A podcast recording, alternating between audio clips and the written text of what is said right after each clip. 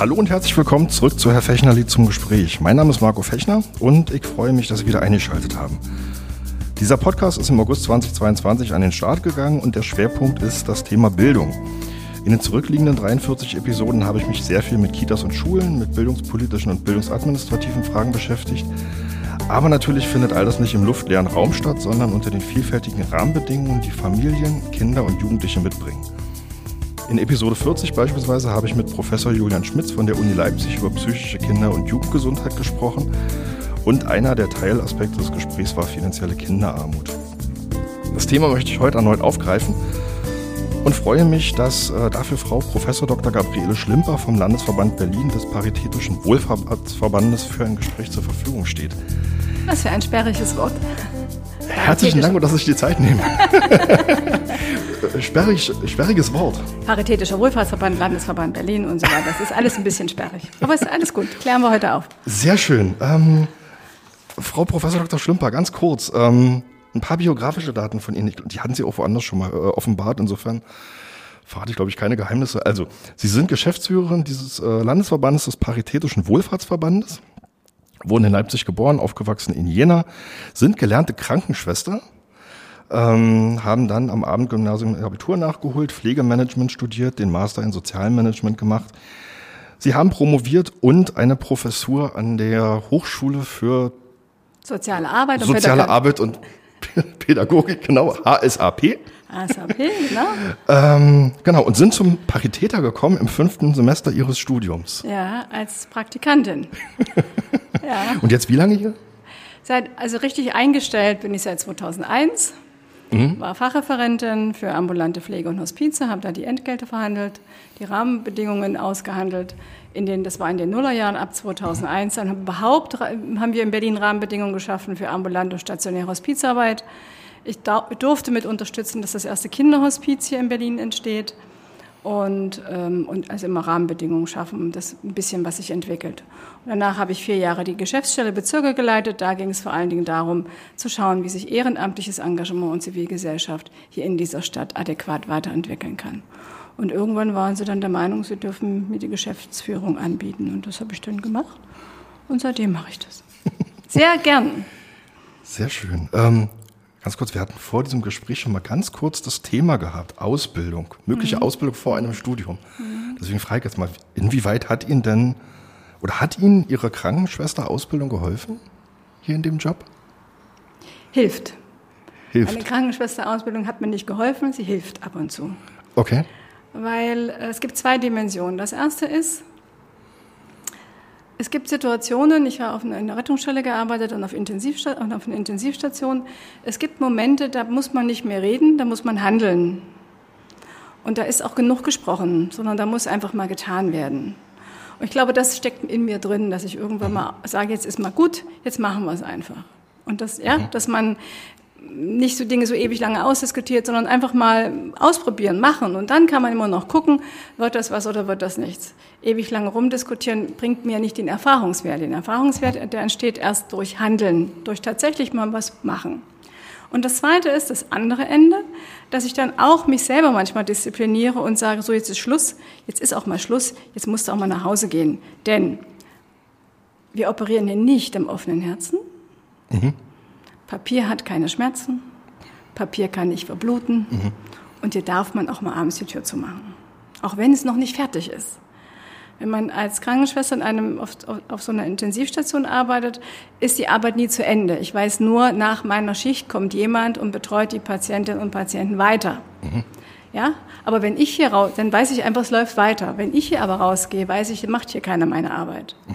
Also wie kriege ich den Cut hin? Wann mache ich Schnitt? Und da hilft mir manchmal die Sache, das haben sich die Mitarbeitenden hier auch schon partiell gemerkt, Papier kann nicht klingeln. Hat auch keine Schmerzen. Hm. Jedenfalls nicht so direkt. Und dann weiß ich, dann muss man auch loslassen können und weiß, ja, ja, ist alles morgen immer noch da. Hat keiner weggearbeitet. ähm, Frau Professor Dr. Schlimper. Was, Frau Schlimper reicht. Frau Schlimper, okay. Was ist der Paritätische? Jetzt mal ganz kurz für diejenigen unseren, unseren Hörerinnen und Hörern, die es okay. noch nicht wissen. Gut, jetzt kommt der kurze Werbeblock. Der Paritätische Wohlfahrtsverband ist einer der Spitzenverbände der freien Wohlfahrtspflege.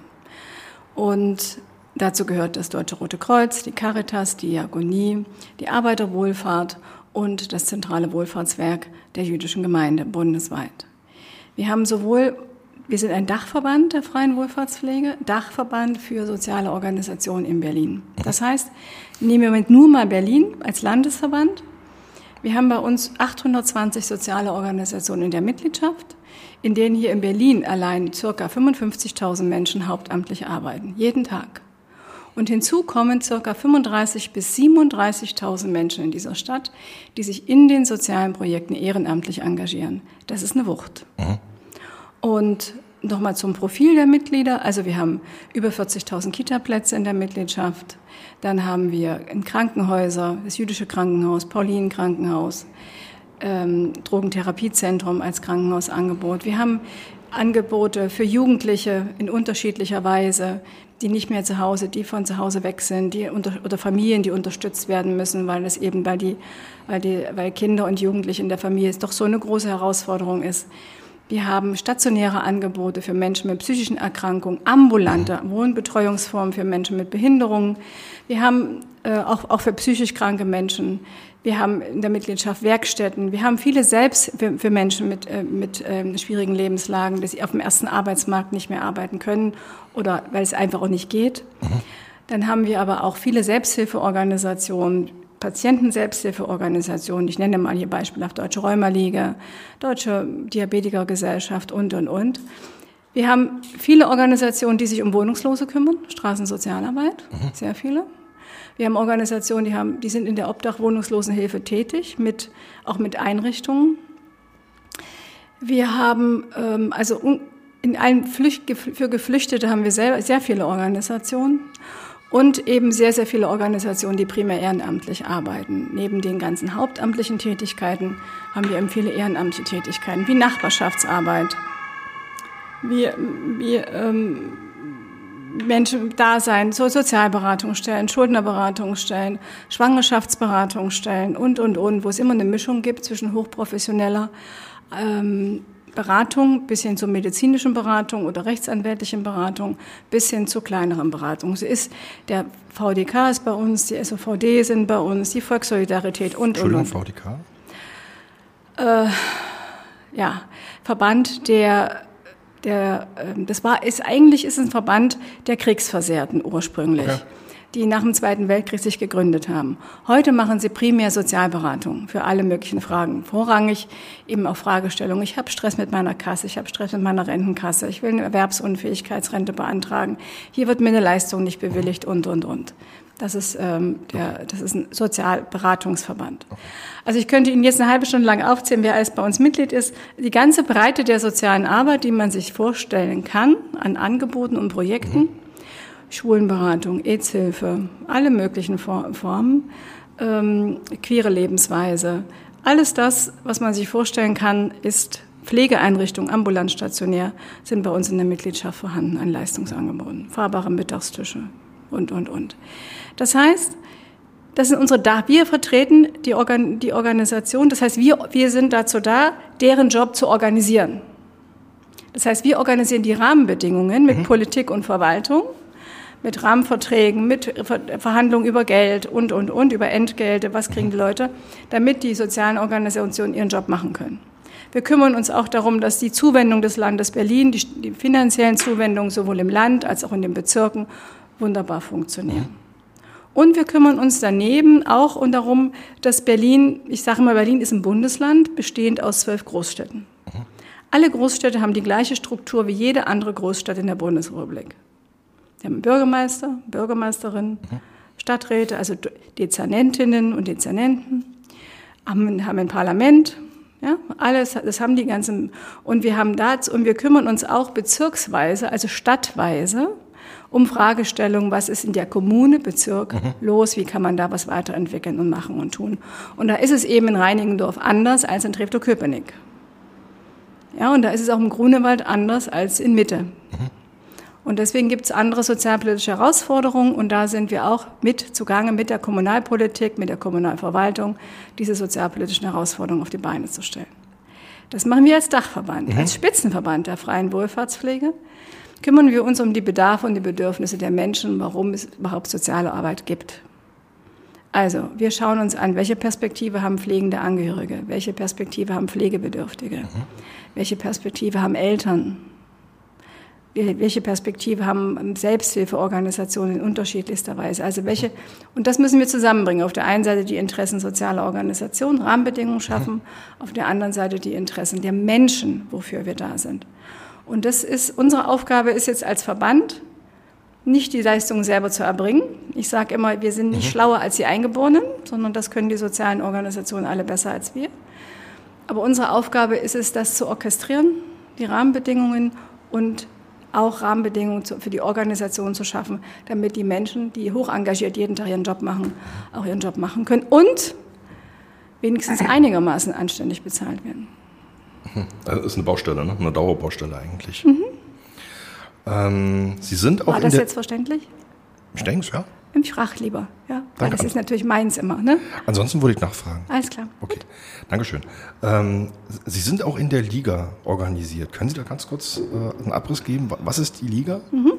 Ich hatte ja eingangs gesagt, was die Spitzenverbände der freien mhm. Wohlfahrtspflege sind. Und diese Spitzenverbände sind zusammengeschlossen in so einer Art Liga der, der, Spitzen, der, der Wohlfahrtsverbände hier in Berlin.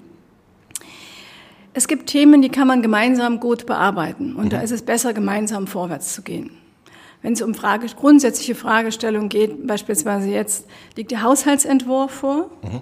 für den, den Doppelhaushalt. Und wenn dort grundsätzliche Fragen da sind, die alle betreffen, dann gehen wir da, sitzen wir da gemeinsam, sind wir da zugange. Wir hatten letzte Woche ein Gespräch mit der Frau Senatorin Günter Wünsch um Fragestellungen der Bildungspolitik, der, des äh, Kita-Platzausbaus und der Schulpolitik zu besprechen. Mhm. Auf dieser Ebene sind, schließen sich die Geschäftsführungen der Ligaverbände immer zusammen und gehen da gemeinsam los. Überall da, wo wir gemeinsame Interessen haben, mhm. versuchen wir auch gemeinsam vorzugehen, auch in Presseerklärungen und, und, und. Wir sind aber nicht immer gleich. Mhm. Das heißt, es gibt Themen, die sind gemeinsam gut zu bearbeiten und dann sind wir auch sehr gut gemeinsam unterwegs. Aber es gibt eben Themen, die kann man nur alleine bearbeiten. Zum Beispiel ist die Diakonie das Wohlfahrtswerk der evangelischen Kirche. Mhm. Das sind wir nicht. Caritas der katholischen Kirche. Das sind wir nicht. Also wir haben, wir sind eben breiter aufgestellt. Wir sind religionsoffen, mhm. nicht religionslos und wir sind weltanschauungsoffen. Und deswegen haben wir das ganze Spektrum von allen möglichen drin, wohingegen bei den anderen Wohlfahrtsverbänden, die sind teilweise eben auch Tendenzorganisationen. Und deswegen gibt es Themen, die gehen zusammen, dann macht man es zusammen in der sogenannten Liga. Und es gibt Themen, da ist, sind die Wohlfahrtsverbände auch gut allein unterwegs. Beispielsweise Entgeltverhandlungen mit Pflegekassen. Das macht man natürlich zusammen. Mhm. Das ist logisch, weil Pflege ist, wird gleichermaßen finanziert und dann müssen wir auch die Rahmenbedingungen vergleichbar schaffen. Da habe ich neulich in, einem Interview mit Ihnen gehört, dass die Verhandlungen mit den Pflegekassen und Krankenkassen immer recht äh, kompliziert sind. Ja. Bei Krankenkassen und Pflegekassen, also Pflegekassen und Krankenkassen ist ja immer zusammen. Also eine mhm. Krankenkasse macht Krankenpflege und, und, und, und, und Pflege, also medizinische mhm. Leistungen und, und Pflege. Krankenkassen, also die Kassen denken im Portfolio ihrer Versicherten. Mhm. Das heißt, man sitzt mit Kassenvertretern zusammen und die haben primär im Kopf, welche Auswirkungen hat welche finanzielle Entwicklung für meine Beiträge, die ich bei meinen Versicherten einsammeln muss. Dadurch haben die noch mal einen ganz anderen Blick, als wenn ich beispielsweise mit der Kommune im, im, Verhandeln bin über Fragestellungen, wie wird Straßensozialarbeit finanziert, wie wird die Hilfe für Menschen mit Behinderung finanziert und, und, und. Das sind die Gesetzbücher, die da die Grundlage sind, unterschiedlich aufgestellt. Und bei den Pflege- und Krankenkassen, die sind halt völlig selbstständig, die schließen sich auch zusammen, mhm. sonst müsste man ja mit 250 Krankenkassen einzeln verhandeln, dann kriegt man einen Föhn. Mhm. Also die schließen sich auch zu Arbeitsgemeinschaften zusammen, aber dennoch sind äh, Kassen auch, ihnen, haben intern dann einen ganz anderen Druck, um wirtschaftlichen Rahmenbedingungen unterwegs zu sein. Und das kann manchmal, ich sag's mal, ähm, interessant sein. Das wird das ist nicht leicht. Und ähm, ja, das umzusetzen ist, auch wenn der Gesetzgeber beispielsweise Vorschriften macht, wie was rezufinanzieren ist, mag das im Pflegeversicherungsgericht gelten, aber dann nicht im Krankenversicherungsgericht. Also das ist ein bisschen komplex. Okay. Da müssen wir, und da sind wir immer gemeinsam mit allen anderen Wohlfahrtsverbänden zugange. Okay, dann lassen Sie uns mal zum Paritätischen kommen und zu den Themen, die sozusagen das Land Berlin und die Kommunen betreffen. Ähm, Sie haben auf Ihrer, auf Ihrer Webseite schreiben Sie, der Paritätische ist der Idee sozialer Gerechtigkeit verpflichtet, verstanden als das Recht eines jeden Menschen auf gleiche Chancen zur Verwirklichung seines Lebens in Würde und der äh, Entfaltung seiner Persönlichkeit.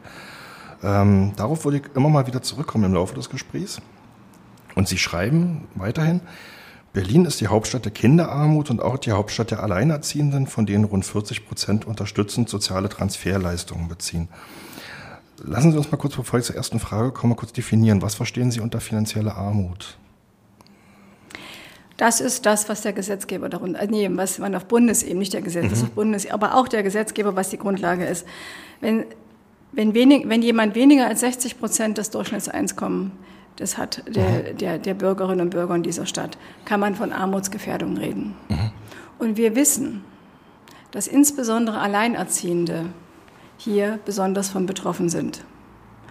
Und das ist statistisch erwiesen. Das heißt, wir wissen, dass Menschen, die alleinerziehend sind, mit einem hohen Armutsrisiko ausgesetzt sind, dass sie ganz schnell alleinerziehend, ich kann nicht vollständig, ich kann nicht voll arbeiten, ich kann ähm, und ich habe noch Kinder und allem drum und dran, dass diese Menschen haben ein erhöhtes Armutsrisiko und zwar signifikant erhöhtes Armutsrisiko. Und je mehr Kinder da sind, desto schneller steigt das Armutsrisiko. Das heißt, wie viel Geld steht mir im Monat zur Verfügung? um meinen, Lebens, meinen Lebensunterhalt vernünftig zu gestalten. Und wenn ich 60 Prozent weniger habe im Monat, als das Durchschnittseinkommen, ja, mhm. ähm, dann das des Medians, ja, also des, des, des mittleren Einkommens, mhm. dann gelte ich als armutsgefährdet. Und das ist ähm, und das ist eine sehr sehr kritische Sache. Hinzu kommt noch, dass wir wissen, dass Geringverdienende äh, die Inflation noch mal ganz anders spüren als wir. Denn Inflation, insbesondere als Menschen, die, wenig, mhm. die mehr Geld haben, ich habe jetzt wir gesagt, ich hoffe, das ist in Ordnung für Sie. Ja, alles gut. Alles gut. Ähm, und zwar, weil der, weil der größte Anteil des Geldes, ist, da ist am Monatende nichts übrig. Mhm. Und wenn Lebensmittelpreise und Energiepreise steigen, da kann ich nicht dran sparen. Mhm. Also ist Inflation für Familien, die eh schon wenig Geld haben, sind diese Inflationsraten, die Steigerungen, die nach wie vor da sind im Verhältnis zum Monat des Vorjahres. Mhm besonders heftig für die Familien, die eh schon am Monatsende kein Geld übrig haben, gehabt haben. Weil sie ja jetzt keine Alternative, sie können ja nicht aufhören, Lebensmittel zu kaufen und sie können auch ja. nicht aufhören, Stromrechnung, hoffentlich nicht aufhören, Stromrechnung zu bezahlen. Und das ist etwas, was in Berlin eben signifikant hoch ist. Mhm. Warum ist das in Berlin so hoch, diese Quote? Also wir haben ja das ist typisch für Städte, mhm. muss man okay. schon mal ganz klar sagen. Also je größer die Städte sind, wir haben es ja in Bremen, ist es sogar noch extremer. Ähm, wir haben, ähm, weil wir Ballungszentren haben. Wir haben halt mhm. Ballungszentren, wo viele Menschen auch dann eben leben und so. Und im ländlichen wird auch mehr über Familien nach wie vor aufgefangen und allen drum mhm. und dran. Wir haben eben hier, ich, das ist meine Interpretation jetzt, die eben Ballungszentrum, dass sehr viele Menschen sehr dicht aufeinander äh, wohnen, mhm. ja, gestapelt übereinander in den großen Wohnhäusern. Und da ist es eben, ähm, dann gibt es Gebiete, wo ursprünglich die Miete mal gering war und das und in innenstädtischen Bereichen gibt es eben immer diese Gentrifizierung, heißt das Neudeutsch. Das heißt, wir haben nicht in Berlin grundsätzlich eine hohe Armutsquote, überall gleichermaßen verteilt, sondern bezirklich verteilt. Und zwar sehr deutlich. Da, wo die Mieten geringer waren, leben auch die Menschen mit weniger Geld. Mhm. Und sind noch, mussten auch dann dahin ziehen. Die Menschen, die weniger Geld hatten in anderen Gebieten, sind dann eben in die Gebiete gezogen. Und deswegen haben wir konzentrierte Gebiete mit hoher Armutsquote mhm. und Gebiete, da haben wir nahezu keine Armutsquote, auch im Bundesland Berlin. Mhm. Sie haben es jetzt, Sie jetzt schon, schon angeschnitten, umrissen, mhm. warum sozusagen oder, oder woran woran sich Armut festmachen kann und was die Ursachen für Armut sein können. Mhm. Unter anderem das Thema Alleinerzie also alleinerziehenden Dasein in Anführungszeichen. Ähm, welche Unterstützungsleistung brauchen Alleinerziehende? Ja. Um halt eben nicht in diese Falle zu geraten. Naja, erstmal muss man gucken, ähm,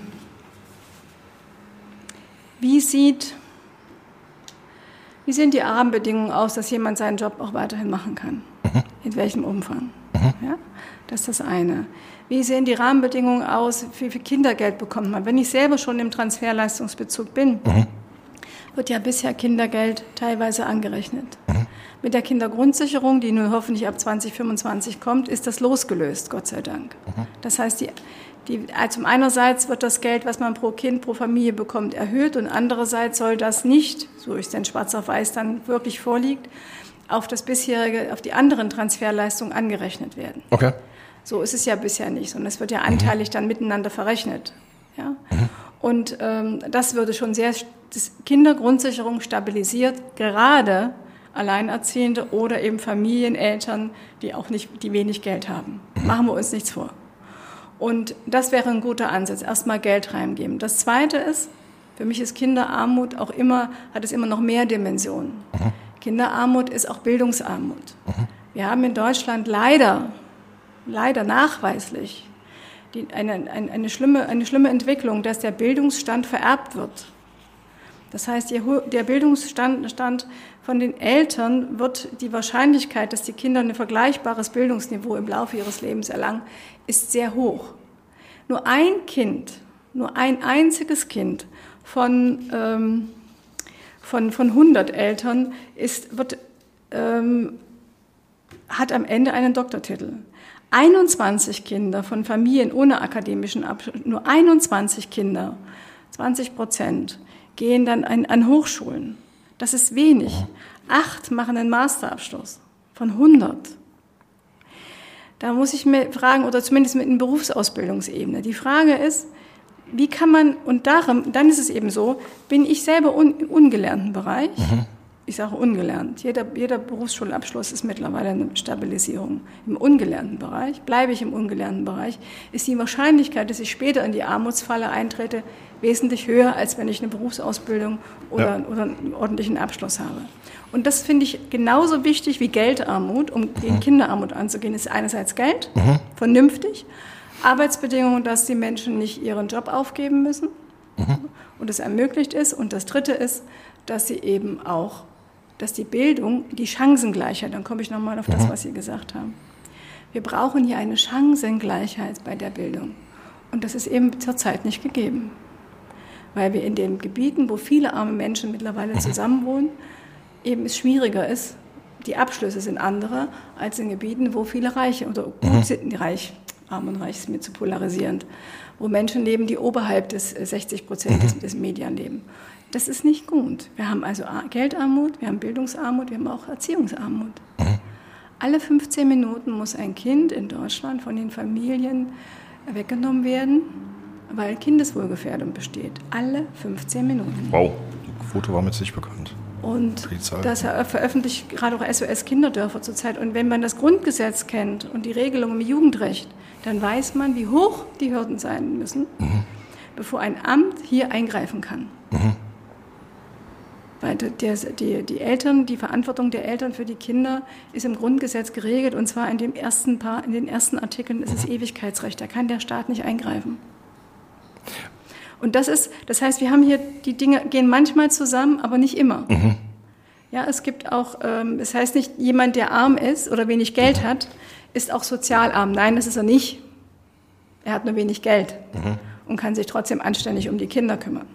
Das hat damit erstmal ja, nichts ja, zu tun. Ja. Und in Berlin, letzte Dimension, die mittlerweile immer signifikanter wird, ist die Wohnungssituation. Dass eben Menschen mit wenig Geld, Familien mit wenig Geld, mit Kindern in Wohnungen leben müssen, die eigentlich für einen alleine gedacht sind. Ich übertreibe jetzt mal ein mhm. Weil wir gar keine Möglichkeiten bieten, dass adäquat umgezogen werden kann. In Berlin zieht niemand mehr um. Ja. Weil egal, was ich mir suche, ob ich eine Vierzimmerwohnung habe und suche mir eine Einzimmerwohnung, die kann ich nicht bezahlen, weil die teurer ist als meine Vierzimmerhütte. Ja. Und schon gleich, und auch da gibt es, also wir, und dann gibt es diese Ballungsgebiete. Ja, mittlerweile Gebiete in Berlin, wenn ich sage, ich bin da und da geboren, ist das mittlerweile, oder ich bin da und da aufgewachsen, ist das stigmatisierend. Das kann, das stigmatisierend, Kinder, Jugendliche spüren das und das gehört mit zum Thema Kinderarmut. Also vier Dimensionen, Geldarmut, Bildungsarmut, Erziehungsarmut und Wohnungsarmut. Das vier wirkt sich alles auf Kinder aus. Was kann soziale Arbeit in dem Bereich tun?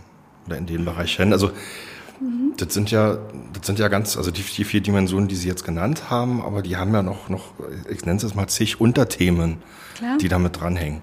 Mhm. Ähm, weil Armut oft mit Verschuldung, mit Suchtproblematiken einhergeht, mhm. ähm, die ja alle irgendwie bearbeitet werden müssen. Ähm, welche Möglichkeiten sehen Sie da für die soziale Arbeit?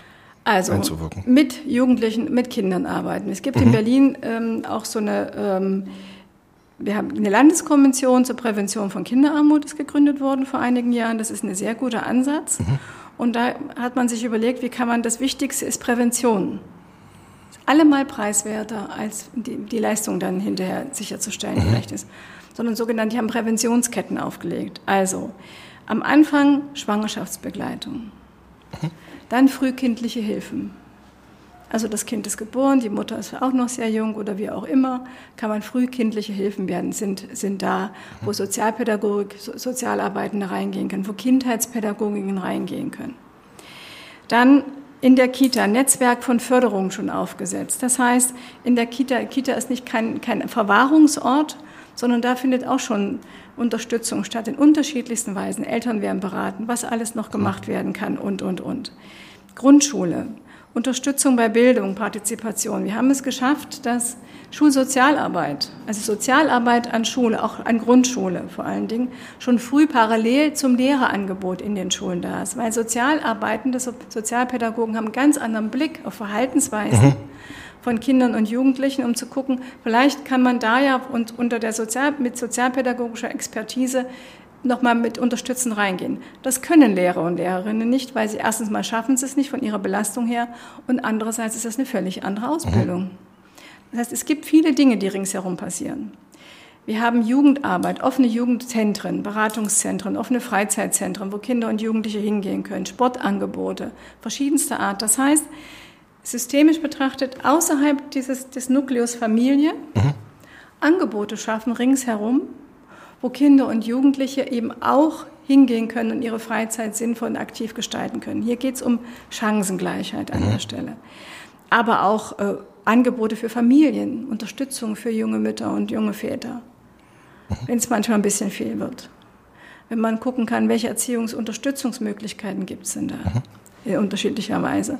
Und ähm, Angebote zu führen in Kitas zum Beispiel, dass es, Kinder, dass es ausreichend Kitaplätze gibt. Mhm. Und dass diese Angebote in Berlin kostenfrei sind, das ist in anderen Bundesländern anders, ist eine Wahnsinnsunterstützung für Familien. Kann ich mir, auch wenn ich knapp über Hartz IV liege, einen Kitaplatz leisten? Die Frage muss man sich hier in Berlin nicht stellen, Gott sei Dank. Hilfe für, Men für Kinder und Jugendliche, die nicht ganz gesund sind, die eine seelische Behinderung mhm. haben, die eine Intelligenzminderung haben und, und, und, die sind sehr umfänglich und müssen auch noch stärker mit anderen Sachen vernetzt werden. Das heißt, man kann eine ganze Menge machen und das Ganze immer unterstützend, Unterstützungssysteme für Kinder und Familien und Jugendliche, das ist Aufgabe, parallele mhm. Unterstützungssysteme, das ist Aufgabe der Sozialarbeit und die leistet hier jeden Tag richtig viel. Mhm. Ja, also nehme ich auch wahr tatsächlich, dass da ganz viel passiert im, im, im Berliner Stadtraum. Und, Sprachförderung, äh, Sprachförderung sportliche ja. Angebote, mhm. Aus, Ausflüge und, und, und. Mhm. Sind Sie zufrieden mit dem jetzigen Stand des, des, des Ach, Angebots ja. oder mit dem jetzigen Umfang des Angebots? Ich kann ja nicht sagen, dass, es unzufrieden, dass ich unzufrieden bin. Die mhm. Angebotsvielfalt ist beeindruckend. Mhm. Ich bin un Bildungs- und Teilhabepaket, nehmen wir das doch mal. Mhm. Was äh, die Möglichkeit, eine finanzielle Unterstützung, dass Familien eine finanzielle Unterstützung kriegen, wenn sie nicht viel Geld haben, dass ihre Kinder auch an Klassenausflügen mitfahren können, Schulbuchbefreiung und was da alles mhm. noch mit dranhängt. Womit ich nicht zufrieden bin, dass wir beide es nicht schaffen würden, heute mal eben online so ein Mittel aus dem Bildungs- und Teilhabepaket zu beantragen, mhm. weil, wir, weil wir scheitern würden in dem bürokratischen Gestrüpp. Mhm. Damit bin ich nicht zufrieden oder dass, sie, dass Menschen die Möglichkeiten der Unterstützung, dass sie davon erfahren. Ja? Mhm. Es gibt viele, die wissen das gar nicht. 40, über 40 Prozent der Unterstützungsmöglichkeiten, die da sind, die Mittel werden gar nicht abgerufen. Mhm. Nicht, weil die Leute, die Eltern das nicht wissen, sondern weil sie oft, also nicht, nicht, nicht sie nicht wollen, Entschuldigung, mhm. sondern weil sie oftmals davon nicht wissen, beziehungsweise weil sie einmal versucht haben, da ranzukommen und sind im bürokratischen Gestrüpp gescheitert. Damit bin ich nicht zufrieden. Mhm. Da, da würde ich ganz kurz einhaken wollen. Sie haben mal tatsächlich in einem Vortrag gesagt, der ist auch noch gar nicht so lange her. Was Sie alles wissen. Ähm, dass der Sozialstaat in Deutschland relativ gut ausgebaut ist, aber die Kommunikation zwischen den Zitat zwölf Sozialgesetzbüchern sei noch nicht so gut. Ach, das ist wieder was anderes. Ähm, das ist naja, aber wenn wir vom Bildungs- und Teilhaberpaket reden, reden wir vom SGB II und noch ja, SGB II, SGB VIII. Genau, SGB II, SGB VIII. Ähm, und jetzt haben Sie da gerade gesagt, da ist die Bürokratie mhm. teilweise ein bisschen sehr, sehr schwerfällig. Woran hakt es? Ist das ein Problem der Gesetzgebung oder der Umsetzung? Beides. Beides. Die Frage ist immer, wer zuständig ist. Nehmen wir mal mhm. beispielsweise die Fragestellung Kinder mit einer, mit einer Behinderung hier in Berlin. Eltern haben wenig Geld. Mhm. Dann haben wir schon mal drei Gesetzbücher. SGB 9, SGB 8, SGB 2. Das heißt, um alle Möglichkeiten ausschöpfen zu können, die da drin sind, muss ich entweder eine Fachanwältin für Sozialrecht sein mhm. oder aber ich brauche hinreichende Beratung dafür. Mhm. Und diese Beratungsstellen in der Tat zur Unterstützung von, von, von Eltern, um das dann für sich zu finden, die müssen deutlich gestärkt werden. Also zum Beispiel Kinder, wenn sie eine seelische Erkrankung haben, zahlt das, wird das ähm, organisiert das die Kita. Wenn es eine, wenn es eine kognitive Einschränkung ist oder sonstige Behinderung, ist die Behindertenhilfe dafür zuständig. Das soll jetzt langsam geändert werden, zusammengelegt werden. Aber da kriegt doch jeder einen Föhn. Ja, wenn, also als mhm. Eltern, weil es eh schon eine Herausforderung ist. Mhm. Und hier muss man gucken, diese Sozialgesetzbücher stehen teilweise wie dorische Säulen nebeneinander. Und verknüpfen müssen das die Verwaltungen in der Tat die mhm. dafür verantwortlich sind. Aber die Verwaltungen sind halt auch Verwaltungen. Da bin ich, das Erste, was man offensichtlich lernt in einer Verwaltung, ist die Frage zu klären, bin ich dafür zuständig, ja oder mhm. nein? Und da mal zu schauen, wie, man, wie wir es wieder schaffen, aus dem ganzen Prozess rauszutreten und einmal oben drüber zu schauen. Lassen Sie uns gemeinsam in eine Drohne steigen und einmal oben drüber fliegen. Das wäre das Sinnvollste. Und da ist es im Sozialrecht nicht anders, als wenn Sie beispielsweise sagen, ich möchte einen Bauantrag stellen. Mhm. Das ist genau dasselbe. Das heißt, das ist nicht spezifisches Sozialrechtliches, mhm. sondern das ist was Spezifisches für uns Deutschen. Wir haben die Bürokratie erfunden, Max Weber.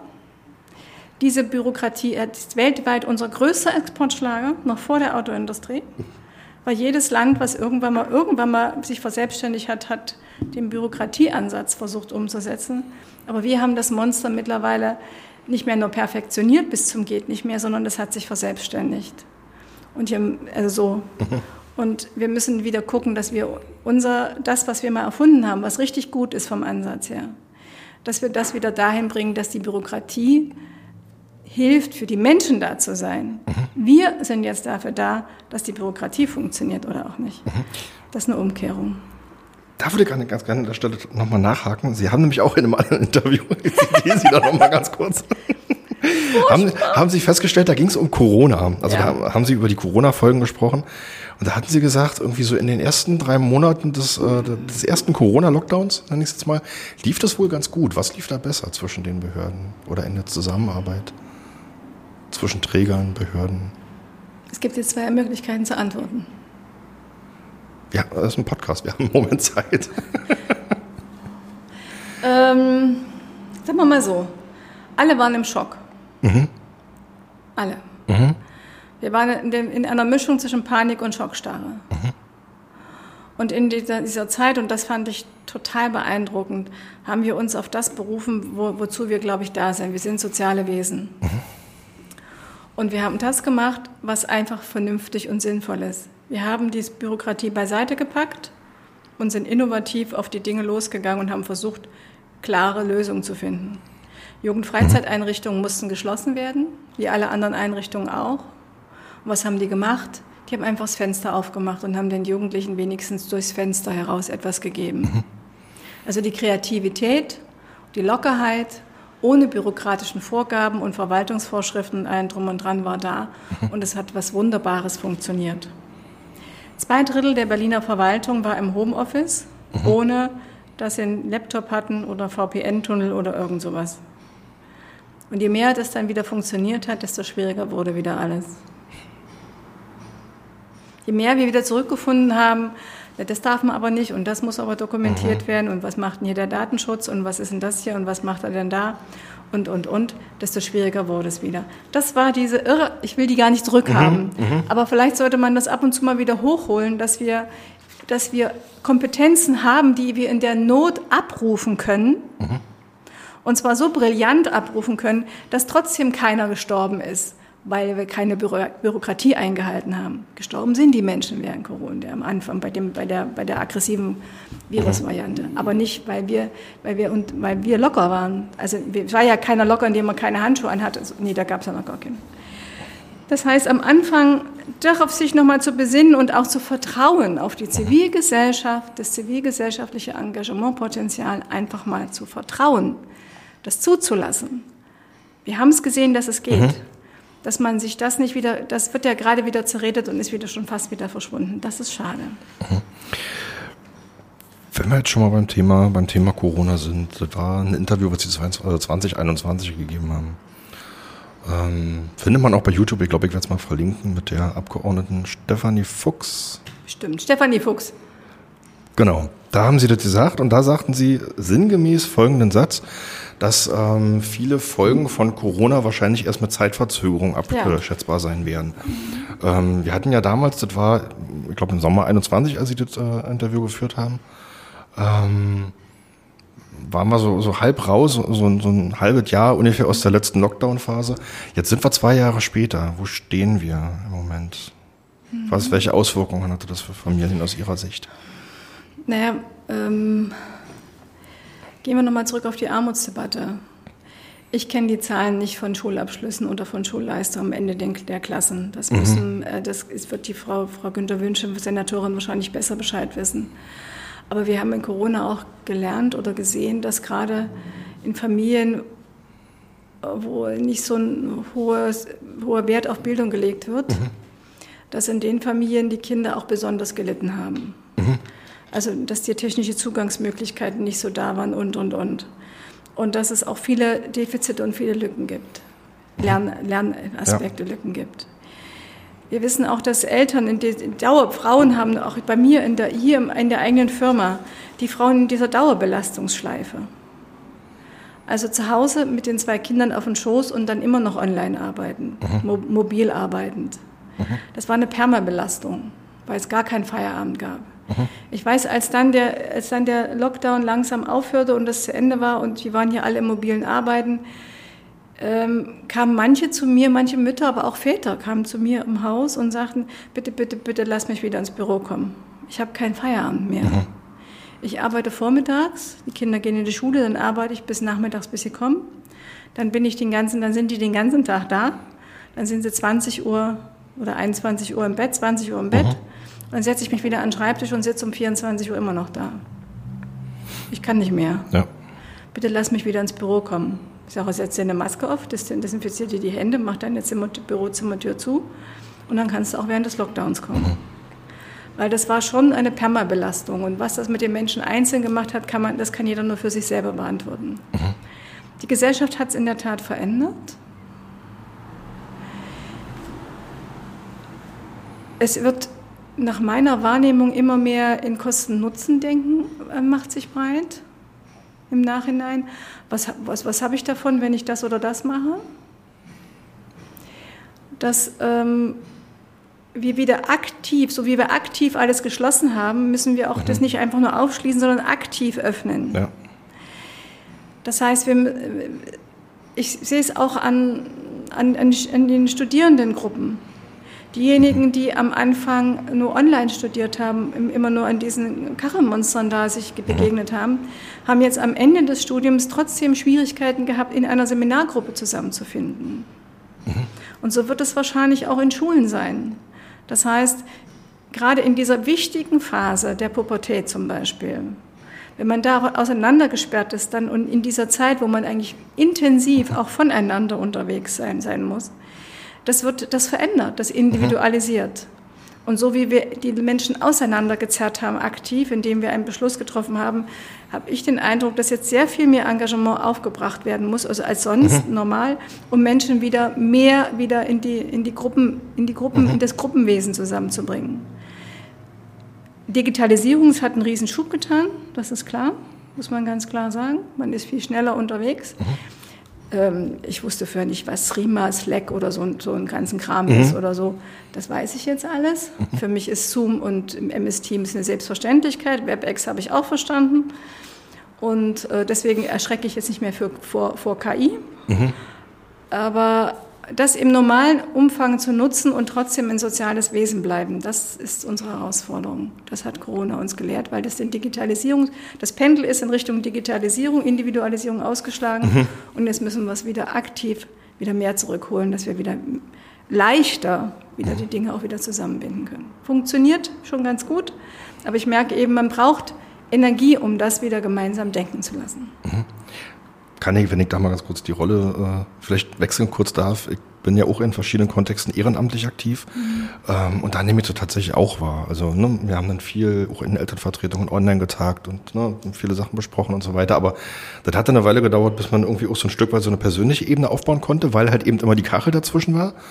Ähm, und jetzt aber auch im Nachgang musste dann muss man dann wirklich ein Stück weit wieder lernen, wieder so als Gruppe miteinander zu agieren und gemeinsam im Raum zu sein. Weil wir, es ist, die Kommunikation ist genau. eben mehr als nur unser Gesicht, zweidimensional. Genau. Wir sitzen jetzt hier, ich wackel sowieso die ganze Zeit mit den Händen und Sie haben jetzt auch Körper, ja, ja, Sie ja, haben ja, jetzt auch Körperbewegung gemacht ja, und das macht was, die ganze Körperhaltung. Wir sprechen nicht nur mit der Sprache, mhm. wir sprechen mit dem ganzen Körper und das haben den Rest, wir haben nur die Sprache behalten, mhm. den Rest der Kommunikation haben wir abgeschnitten. Und das waren, und das ist ähm, auch aus soziologischer Perspektive, wie, wie, wie Gesellschaften miteinander mhm. kommunizieren, ist das eine signifikante Veränderung gewesen. Und jetzt müssen wir gucken, wie können wir das Gute behalten. Mhm.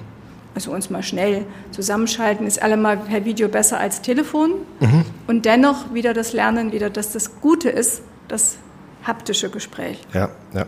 Also deswegen kurze Metaebene für diesen Podcast. Deswegen fahre ich auch lieben gerne einfach zu meinen Gästen hin weil man ja. da eben einfach das hat. Also ich meine, wir hätten uns auch über Zoom irgendwie zusammenschalten nee, können, stimmt. aber das, das hat ähm, was anderes irgendwie. Das bringt nochmal was anderes mit rein, sozusagen, was halt eben in dieser Zoom-Kachel nicht. Nee, ist nicht zweidimensional. Ist. Genau. Und ich habe ein paar wenige Gespräche habe ich tatsächlich online geführt, führen müssen. Mhm, Einmal wegen Corona-Quarantäne, dann wegen äh, Entfernung, die halt nicht in kurzer Zeit überbrückbar gewesen ist. Ähm, aber genau, das hat einfach schon nochmal eine andere eine andere Ebene.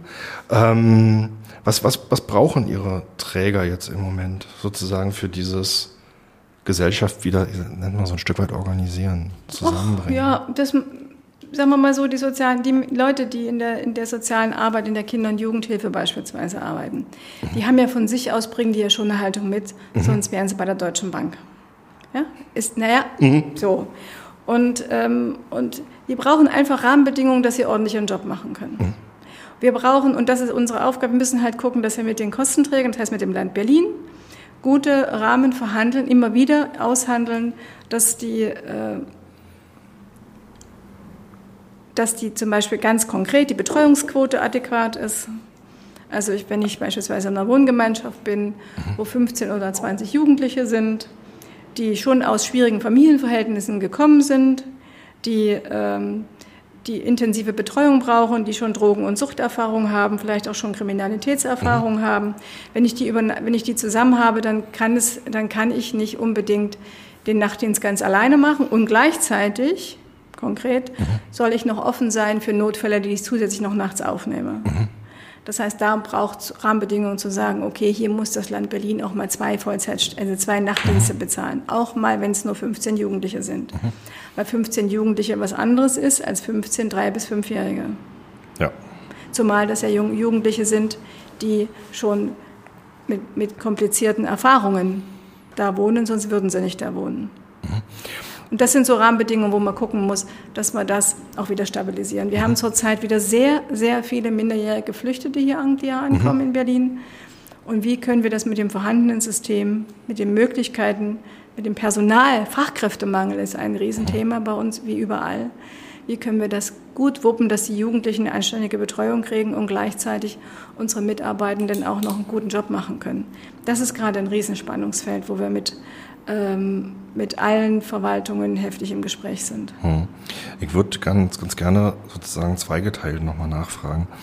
Ähm, Sie sagten es gerade, eine gute Ausstattung beim Personal und bei Finanzen. Wie gucken Sie im Moment auf die Haushaltsverhandlungen im Land Berlin? Also jetzt heute Vormittag habe ich dann noch gelesen ähm, irgendwo, jetzt äh, wird diskutiert, ob man die Schulsozialarbeiterstellen kürzt oder möglicherweise in der Straßensozialarbeit. Das ist richtig. Das finde ich klug, klug und von dir ist es genau das Gegenteil von Prävention. Weil äh, normalerweise braucht es an jeder Schule zwei Schulsozialarbeitende. Wir haben Vollzeitstellen. Mhm.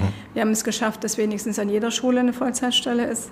Mhm. Und ich kann mir nicht vorstellen, dass sie das ernst meinen, dass sie da was kürzen wollen. Mhm. Weil dann brauchen sie auch keinen Gewaltgipfel. Dann müssen sie sich Silvester nicht mehr wundern. Das ist nicht Prävention.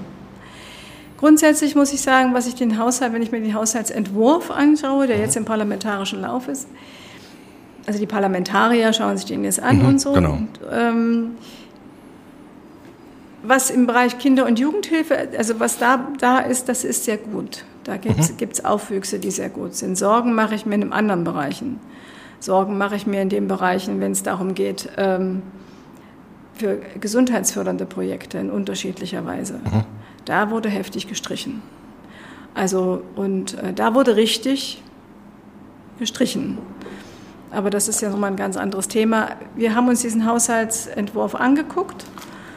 Das sind vier große Leitsordner voll von vorne bis hinten. Da mhm. passt kein Blättchen mehr rein. Beidseits bedruckt, Schriftgröße minus 20.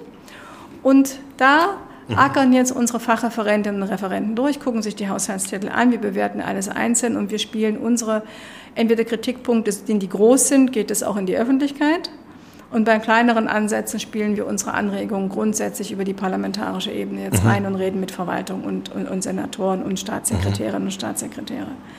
Ja, also wir, reden, wir versuchen mit allen darüber zu reden, wo wir Veränderungsbedarf sehen. Das machen sowieso alle, aber wir machen das eben auch. Wir gucken uns ganz genau jeden einzelnen Titel mhm. an und schauen uns ganz genau an, was sie da machen.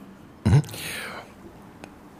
Die andere Frage, der andere Teilaspekt, Fachkräftemangel, hatten Sie jetzt gerade aufgeworfen. Mhm. Also das ist ja ein Thema, was im Grunde im Moment alle Branchen irgendwie berührt. Ähm, haben Sie Ideen, wie Sie dem begegnen können? Backen können wir sie uns nicht. Mhm.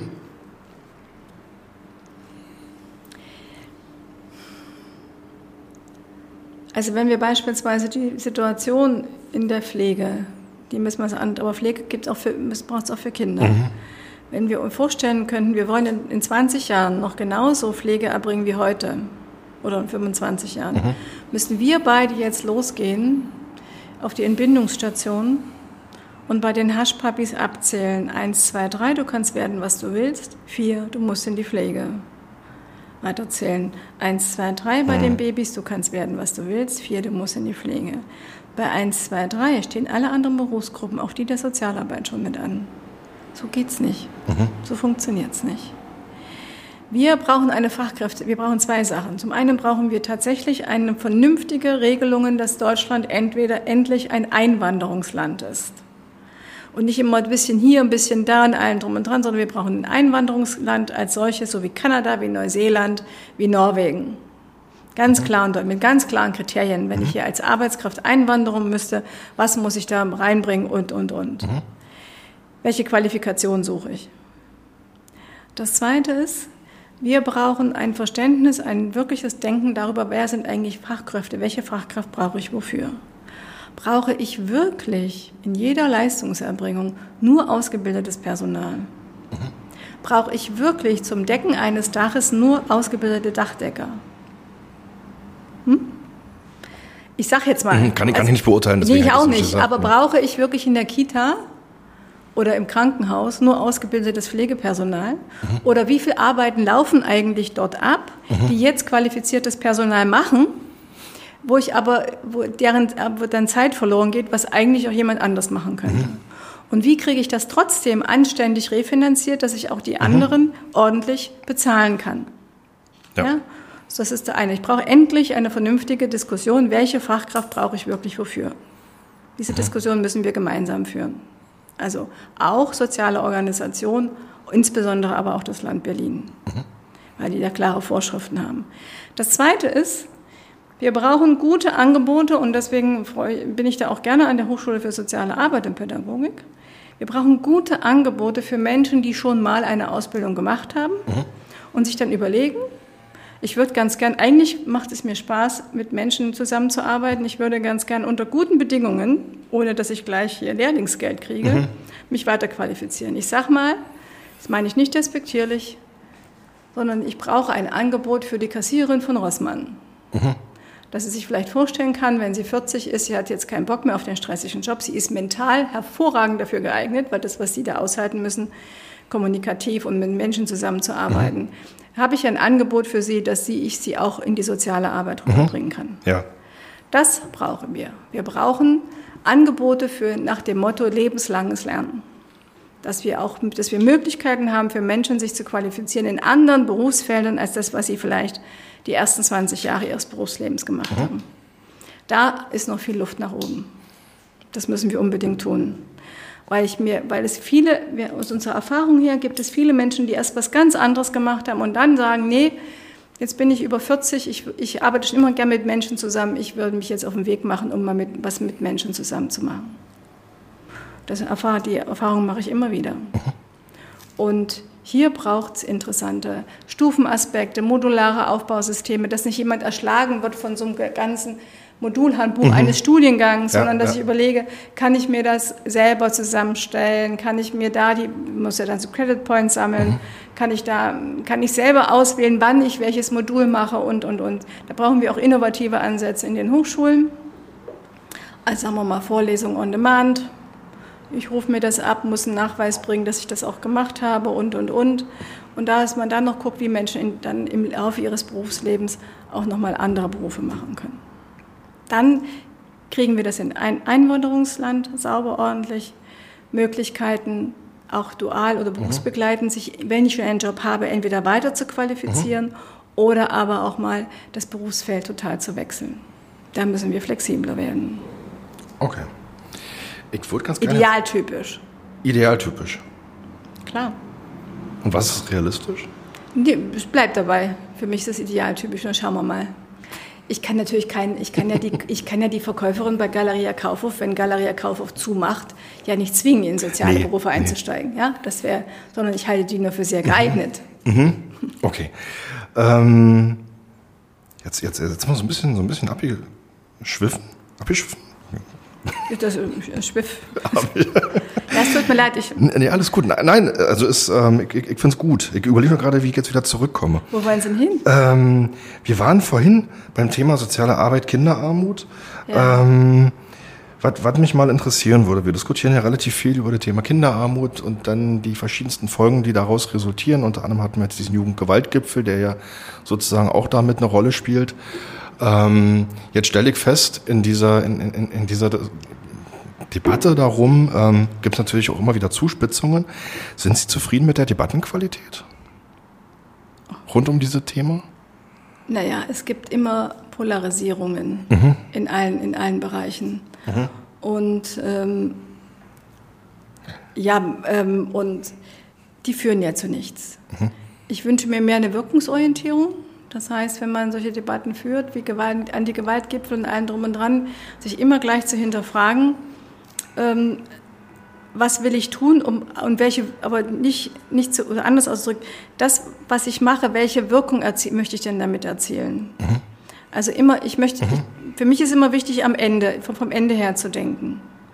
Wenn ich, ich muss wissen, welche Wirkung möchte ich erzielen und mich mhm. nicht drei Wochen lang hinsetzen und darüber diskutieren, wie fürchterlich das alles mhm. ist und wie alles hat und wie was machen, sondern gleich vom Ende her denken und sagen, wenn ich weniger Gewalt haben möchte, ist denn, muss, ist das meine Endwirkung?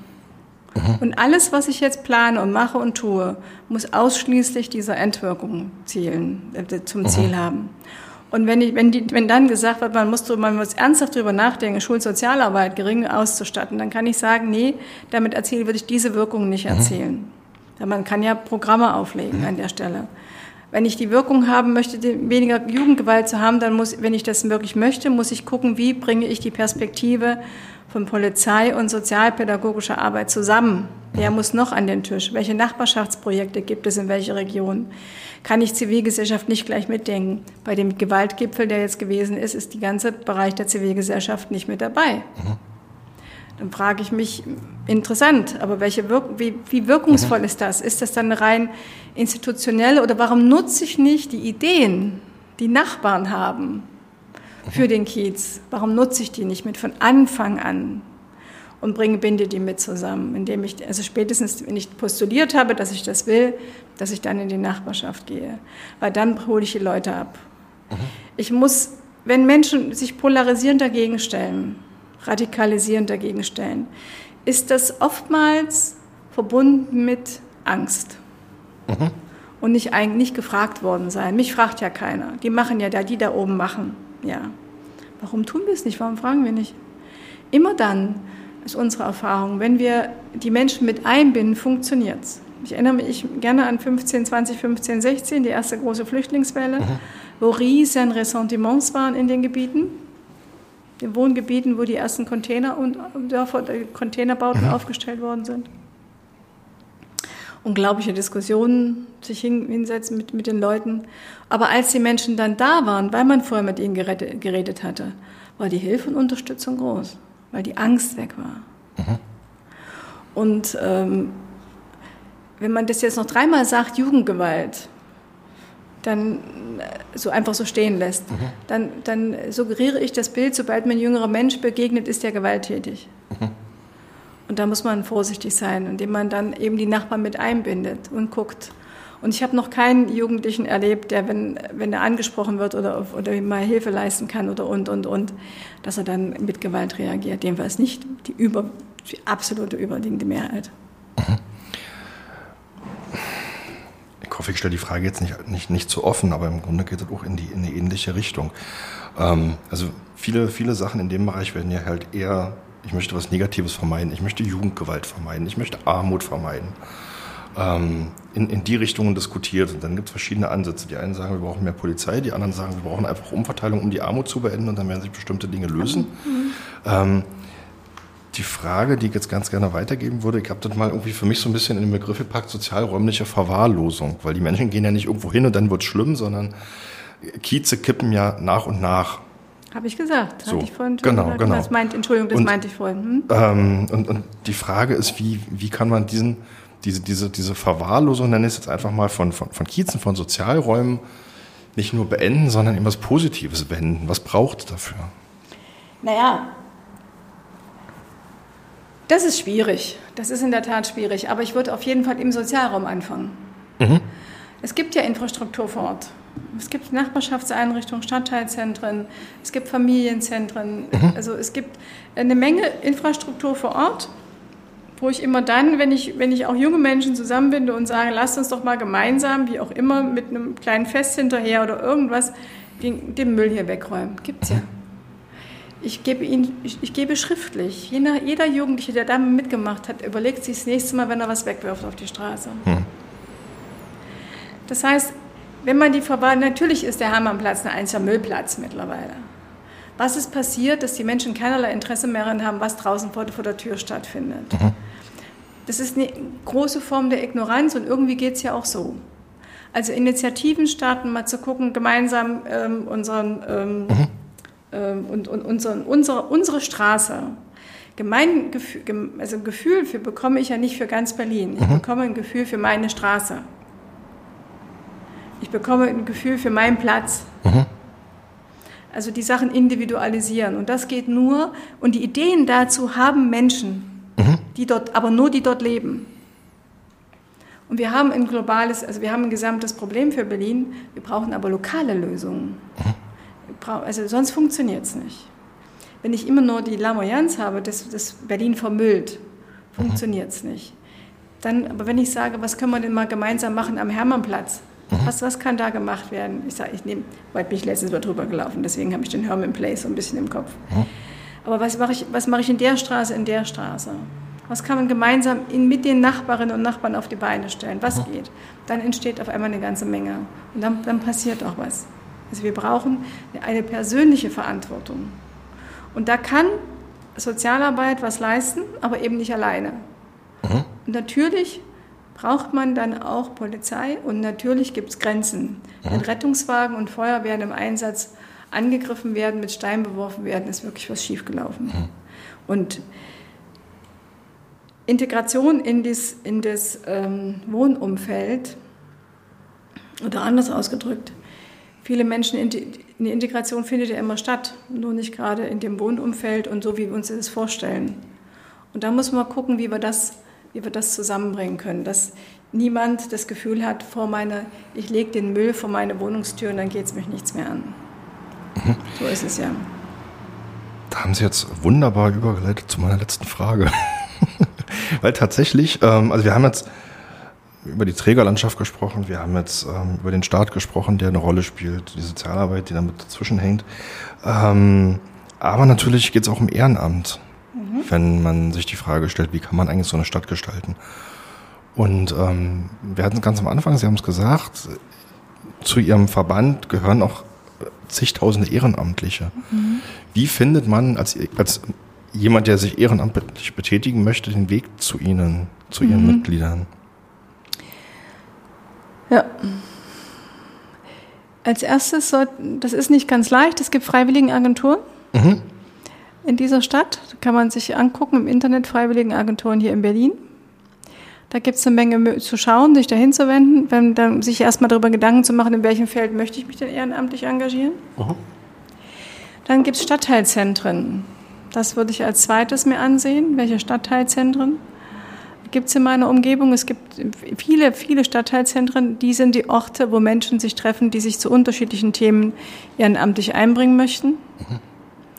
Und also als erstes muss man sich darüber im Klaren sein, wo würde ich mich denn gerne einbringen? Das ist ja auch lebensphasenabhängig. Solange die Kinder in der Kita sind, bringt man sich ehrenamtlich in der Kita ein. Sind die mhm. Kinder aus der Kita raus, bringt man sich wie Sie in irgendeiner Weise ehrenamtlich ein, was im weitesten Sinne auch was mit Schule und Elternschaft und Kinder und Jugendliche zu tun mhm. hat. Wenn die Kinder dann so weit sind, dass sie völlig selbstständig sind, sind sie nicht mehr engagiert in der Schule. Mhm. Das unterstelle ich jetzt mal. Sondern sie sollten sich, aber das steckt in ihnen drin. Mhm. Und dann schauen sie sich an, wo möchte ich denn weiterhin unterwegs sein. Und dann mhm. können sie sich im, man kann heutzutage sehr viel im Internet finden, sich ehrenamtlich engagieren für Kinder, sich ehrenamtlich engagieren für psychisch Kranke, sich ehrenamtlich engagieren im Tierheim. Ja, es gibt eine Menge mhm. Möglichkeiten. Oder aber sie haben eine Erfahrung gemacht in irgendeiner Weise mit, mit irgendeiner Erkrankung oder was, was irgendwas mhm. im Leben oder einfach nur in der Nachbarschaft. Nebenan.de, Better Place in ökologischen Ansätze. Also nebenan.de ist reine Nachbarschaftsarbeit. Mhm.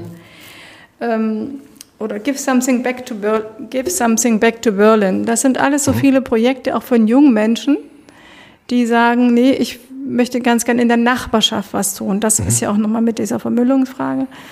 Ähm, oder während am Anfangszeit, während der Corona-Zeit, als man anfing, für den Nachbarin einkaufen zu gehen und, und, und. Dann muss ich gucken, was möchte ich? Mhm. Und heutzutage ist jeder im Internet zugange.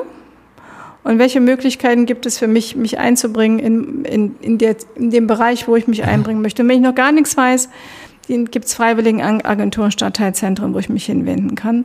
Und dann fragen die einen, sitzen tolle Leute da, gut ausgebildete Leute da, die fragen einen, dann guckt man, was man machen kann. Und zur Zeit mhm. laufen gerade die Berliner Freiwilligentage. Das heißt, Sie werden jeden Tag im Tagesspiegel einen Artikel lesen über ehrenamtliches Engagement. Wir machen Engagement in dieser Stadt in zehn mhm. Tagen, jedes Jahr im September einfach sichtbar. Da kann man sich auch angucken, was es alles für Möglichkeiten gibt, sich zu engagieren gibt eine Menge Möglichkeiten. Okay, Dankeschön. Ich werde mal ein paar Links drunter setzen in die Show Notes für diesen Podcast. Frau Schlimper, ich danke Ihnen. Dafür nicht. Jetzt habe ich Sie belöffelt, aber da müssen wir uns halt so Fragen gestellt, gell? Nein, äh, vielen Dank. War ähm, interessant und informativ. Okay. Möchten Sie noch was mitgeben? Nee, bleiben Sie einfach, die, bleiben Sie einfach uns wohlgesonnen, der sozialen Arbeit wohlgesonnen. Ähm, ich habe jeden Tag einen Riesenrespekt, ernsthaft jetzt. Das ist keine Floskel. Ich habe einen Riesenrespekt vor den vielen, vielen Menschen, die jetzt gerade, wenn wir hier zusammensitzen und nett plaudern, mhm. Die jetzt gerade da draußen ihre Arbeit machen. Ob das im Krankenhaus ist, ob das in der Kita ist, ob das bei der Straßensozialarbeit ist, ob das mit Geflüchteten ist, mhm. egal wo psychisch Kranken ist, die da draußen unterwegs sind, ob das für, für andere Menschen sind in schwierigen Lebenslagen, für Wohnungslose in Unterkünften und, und für Jugendliche, für Menschen mit Behinderung. Da sind gerade jetzt, jetzt in dem Moment, wo wir sitzen, sind ganz viele Menschen unterwegs, die sagen, ich will das machen, das ist mein Sinn in meiner Arbeit, das ist ein oder mein Engagement. Ohne diese Menschen würden wir hier zusammenbrechen. Das habe ich wirklich riesen Respekt davor und da möchte ich Ihnen nochmal ganz groß ein dickes Dankeschön sagen. Ich schließe mich an. Dankeschön. Ja. und danke Ihnen. Und liebe Zuhörerinnen und Zuhörer, ähm, gerne wieder bis zum nächsten Mal. Danke fürs Zuhören und auf Wiederhören.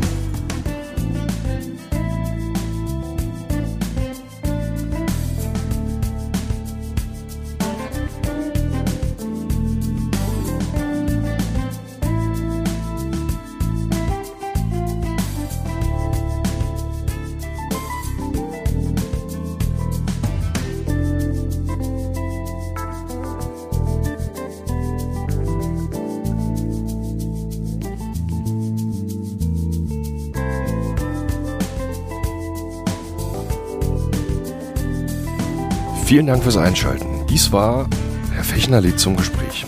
Ich lade mir in diesem Podcast regelmäßig Menschen, die mit den Themen Bildung und Kultur zu tun haben, zum Gespräch ein, um herauszufinden, wer sie sind, was sie tun und was ihre Motivation ist. Alle weiteren Episoden dieses Podcasts finden sich unter markofechner.de und auf gängigen Podcast-Plattformen. Die Musik für diesen Podcast stammt von frametracks.de. Vielen Dank.